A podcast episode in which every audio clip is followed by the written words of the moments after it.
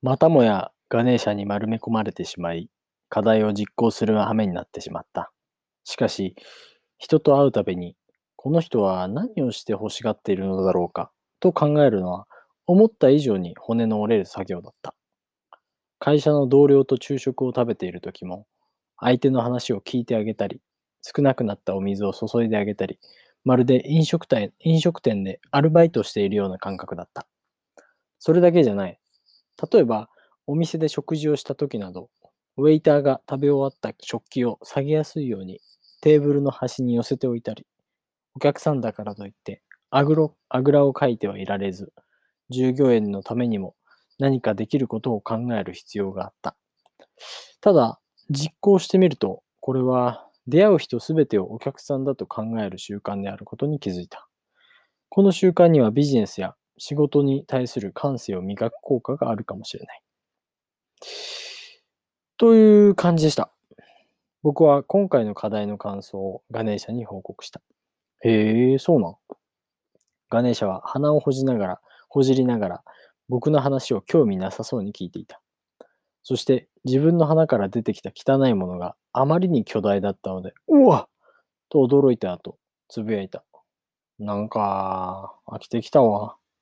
はいこれ、前からよう思ってたんやけど、自分の話な、全然笑えへんねん。あのー、ちょっと言ってる意味がよくわかんないんですけど、ガネーシャの課題に取り組んでいるのは成長するためなのに、どうして笑える必要がある？しかしガネーシャは、お前の行動は普通で面白くない。もっと面白い土産話を持ってこい。ずっと部屋で待っているこっちの身にもなれ。という内容のダメ出しを延々としてあげく、こう言い放った。結局な、自分のエンターテインメント性の欠如欠如がわしのモチベーションを下げとんねん。こいつ、やる気あるのか？今日こそは日頃から溜まっている不満をぶちまけてやろうと思ったが、その後のガネーシャの言葉に思わず気を取られた。もうええわ。次の課題はこれや。人を笑わせる。笑わせる？僕が？突拍子もない内容につい例の質問をしてしまう。あのー、人を笑わせるのと僕が成功するのと何か関係あるんですか？前から言おう思ってたんやけど、成功するのと何か関係あるんですか？って質問するときの自分、毎回とんでもなくアホな顔してるで。どんな顔したっていいじゃないですか。教えてくださいよ。自分、空気ってわかる？空気ですか？吸ったり吐いたりする？アホか。お前それ、主に窒素と酸素で構成されている、される地球周辺を取り巻く光合気体のことやないか。その空気とちゃうわ。ええかわしが言うてるのは、雰囲気を表す空気のことや。例えば会議が行き詰まると空気悪いなって感じることがあるやろああ、はいはい。うん、わかります。ええか空気っちゅうのはめっちゃ大事なんやで。例えば売り上げの伸びひんで、潰れそうな会社のオフィオフィス行ってみ？会社が空気がドヨーンしてるから一瞬でわかるで。逆に調子のええ会社は空気がええわ。みんな楽しそうにしとって、そこにおるだけでこっちまで楽しい気分になんねん。その場に行った瞬間感じるものってありますね。確かに。理屈じゃなくて感覚的なものが。そうやろ？人の印象でも、印象でもそういうのあるやろ？話し始めてすぐ、なんか嫌な感じやとか、この人雰囲気ええなとか、その人の持ってる雰囲気ってあるやろ？確かに、第一印象で決めたりすることってありますもんね。ほいで、こっからが大事な話やねんけど。はい。笑わせるいうんは、空気を作るちゅうことなんや。場の空気が沈んだったり、暗かったりしても、その空気を変えられるだけの力が笑いにはあるんや。ええ空気の中で仕事したら、ええアイディアがて生まれるし、生まれるし、やる気も出てくる。人に対して優しくなれるし、自分のええ面が引き出される。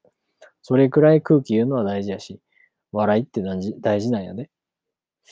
確かに、ある人が来ると、途端に空気がパッと明るくなったりすることがある。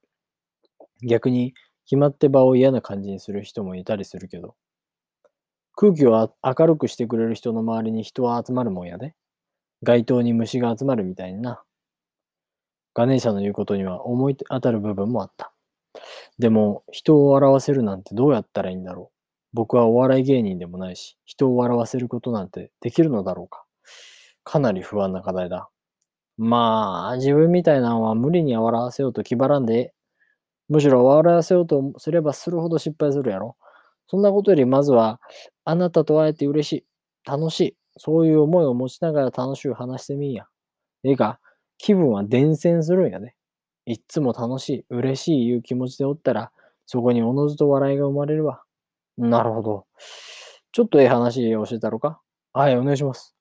サウスウェスト空港って知っとる？知りません。即答やな。とにかく、わしが目かけとるアメリカの航空会社があるんやけど、その会社を創業したのがハーブ・ケレハー君って、なかなかイケとる子やななんやけどな。彼、めっちゃユーモアのセンスあんねん。へえ。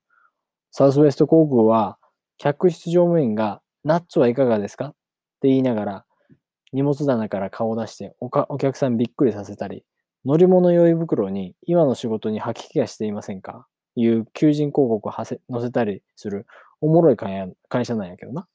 ユーモアを愛するケレハー君の影響でそういう社風になってんねんで。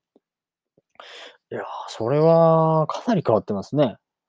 そういえばこんな事件もあったわ。サウスウェスト航空の出した広告と同業者の出した広告がほとんど同じやったよ。で、普通ならこれ裁判沙汰になるわやな。そうでしょうね。でもケレハー君は違うたんやな。どうしたと思う？うーん、ちょっと想像がつきません。腕相撲や。相手の航空会社の会長と腕相撲で勝負することにして。マジっすか？マジやね。ちなみにこの勝負、ケレハー君が乾杯したんやで。正直、遊んでるとしか思えませんね。そうやな。ただ、これくらい人生楽しんどったら、どんなでっかいトラブルや悩みにも立ち向かえると思わん？そう言われると、そんな気もします。まあ、わしもいろいろな子み育ててきたけど、でっかい仕事するやつは大した、大概ユーモアのセンスあるな。アインシュタイン君やなんかも、なんかやもそうだし、えー、ケインズ君もそうやな。経済学者の。へえ。イギリスが不況やった頃、ケインズ君が報道記者にこう尋ねられたんや。長期的に見て、イギリスの経済は一体どうなるのでしょうかするとケインズ君は、答えは、答えたわ。みんな死にますわ。これで法人、報道陣もドカーンや。まあ、このネタ考えたのわしやけどな。わし、ケンズ君の雑記作家やってた時期あるし、僕は過去、そのネタ面白いかなと、首をかしげてうつむいていた。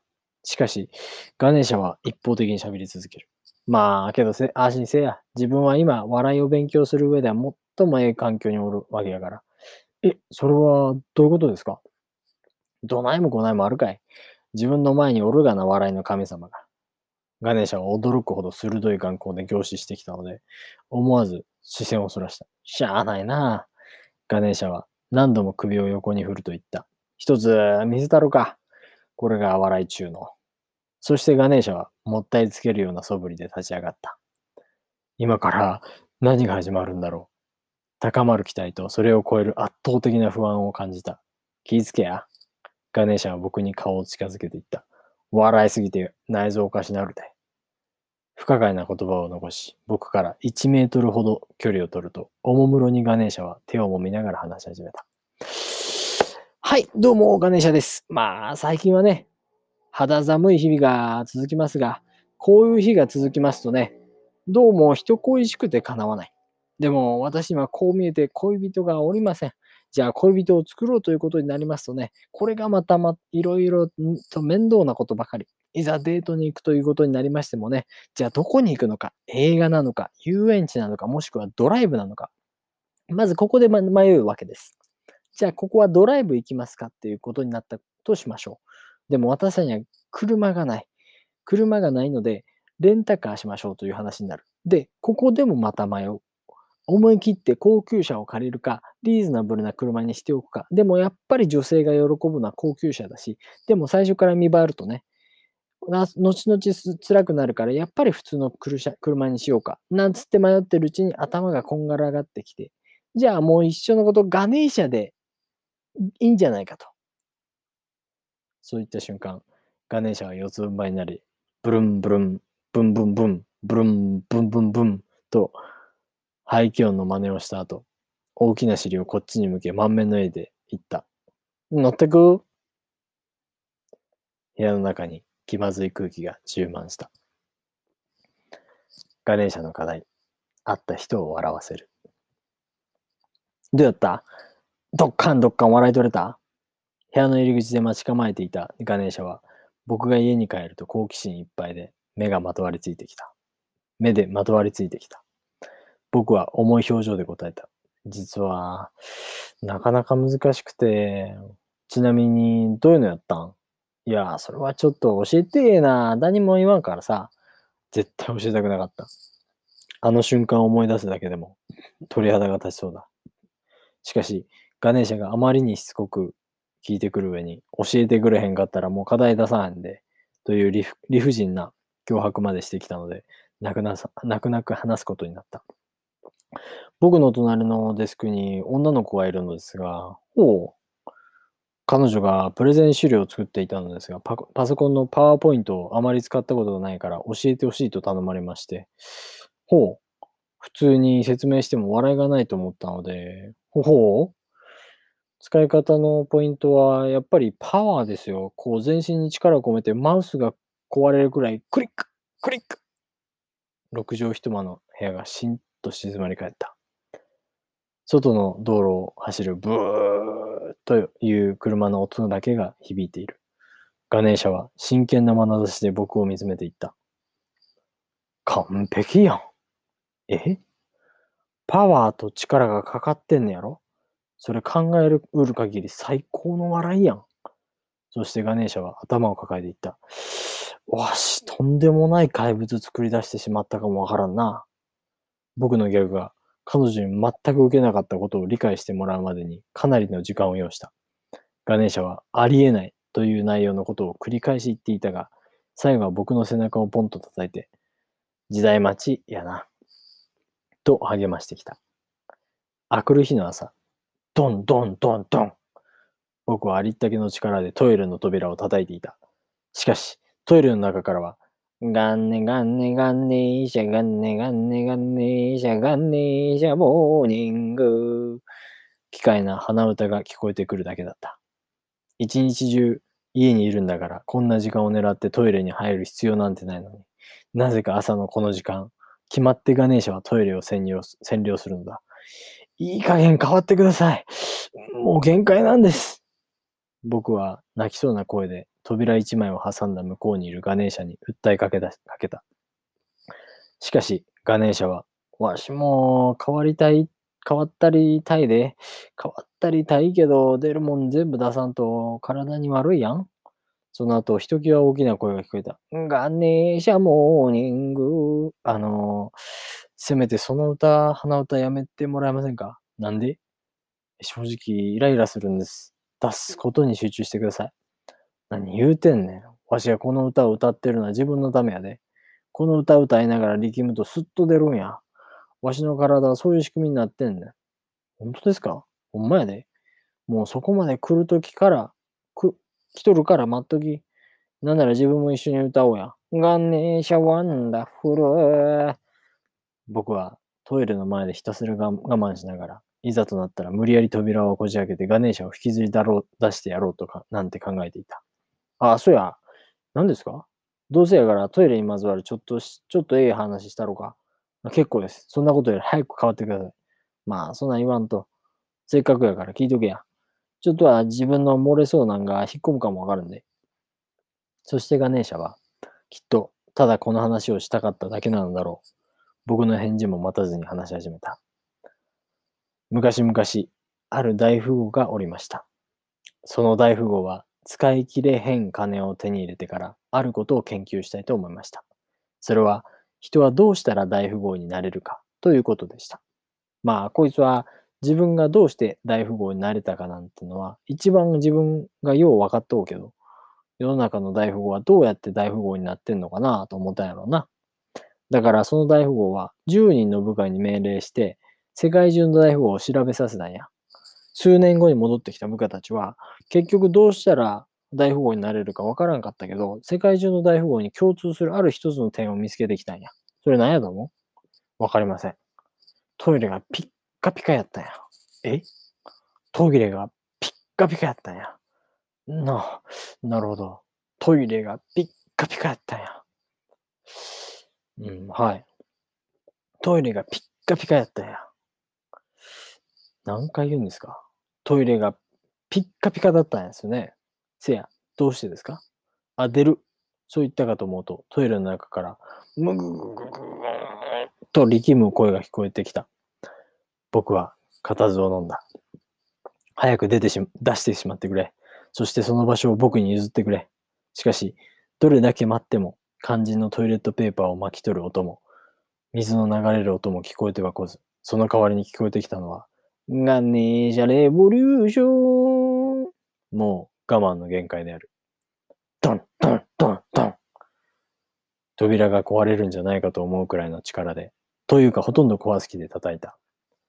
開けてください。もう出なくてもいいじゃないですか。今すぐ僕と変わってください。すると中から声がした。もうちょっと待ってみようや。勘弁してくださいよ。前やないか。それよりさっきの話の続き知りたかないかどうでもいいです、もうそんなこと。しゃあないな。そこまで言うなら教えたるわ。こいつ、初めから変わる気なんてないんじゃないか？僕はトイレの前でうずくまり全身の力をお尻に集中させていた。そんな僕の苦闘をせらせら、せせら笑うかのようなガネーシャの声が聞こえてくる。こうちゃん俺やろ？松下のこうちゃん。あの子はな、誰よりも早く会社に行って、仕事をする前にまずトイレ掃除やってたんや。なんでかわかるか？知るか？